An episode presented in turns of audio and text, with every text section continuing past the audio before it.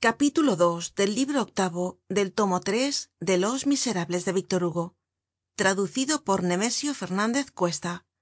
Capítulo ii hallazgo. Mario seguia viviendo en la casa de gorbeau donde no hacia caso de nadie. En esta época no habia ya en aquella casa mas vecinos que él y aquellos jondrette por quienes habia pagado una vez el alquiler sin que nunca hubiese hablado al padre á la madre ni á las hijas. Los demás inquilinos se habian mudado ó se habian muerto ó habian sido echados por no pagar. Un dia de aquel invierno habia salido el sol un momento despues del mediodía pero era el de febrero es decir el dia de la candelaria en que el sol traidor precursor de un frio de seis semanas ha inspirado á mateo laensberg estos dos versos que se han hecho justamente clásicos. Que llueva ó no llueva el oso vuelve á su cueva. Mario acababa de salir de la suya. Caia la noche. Era la hora de comer porque habia tenido necesidad de volver á comer oh debilidad de las pasiones ideales. Acababa de pasar el umbral de su puerta que estaba barriendo la tia bougon mientras murmuraba este monólogo digno de memoria. Qué es lo que está ahora barato todo está caro. Solo andan baratos los trabajos del mundo. Esto sí que no cuesta nada. Las penas. Mario subia lentamente el boulevard hácia la barrera con objeto de llegar á la calle de santiago.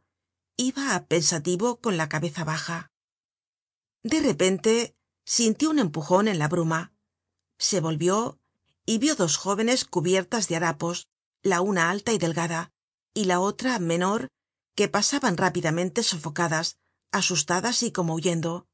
Venian á su encuentro no le habian visto y le habian tropezado al pasar. Mario distinguia en el crepúsculo sus figuras lívidas sus cabezas despeinadas sus cabellos esparcidos sus horribles gorras sus rotos vestidos y sus pies descalzos sin dejar de correr iban hablando. La mayor decia en voz baja los corchetes han venido. No han podido trincarme. La otra respondió los he visto. Y he chapescado chapescado chapescado. Mario comprendió al través de este repugnante caló que los gendarmes ó los agentes de policía habian tratado de prender á estas dos muchachas y ellas se habian escapado se metieron por entre los árboles del boulevard que estaban detrás de mario y formaron por algun tiempo en la oscuridad una sombra blanquecina que desapareció al fin. Mario se detuvo un momento. Iba ya á continuar su camino cuando vio en el suelo á sus pies un paquetito gris. Se bajó y lo cogió. Era como un sobre y parecia que contenia papeles. Bueno dijo esas desgraciadas lo habrán dejado caer. Volvió atrás llamó pero no las encontró. Creyó que estarian ya lejos. Se metió el paquete en el bolsillo y se fue á comer.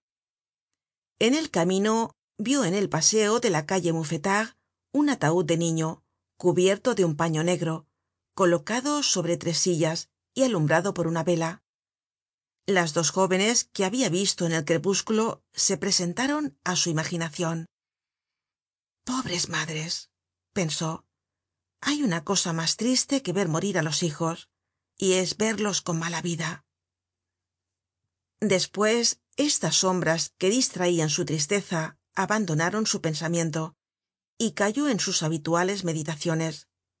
Volvió á pensar en los seis meses de amor y de felicidad que habia pasado al aire libre y en plena luz bajo los hermosos árboles del luxemburgo. Qué sombría se ha hecho mi vida se decia las jóvenes se me presentan sin cesar pero antes eran ángeles y ahora son abismos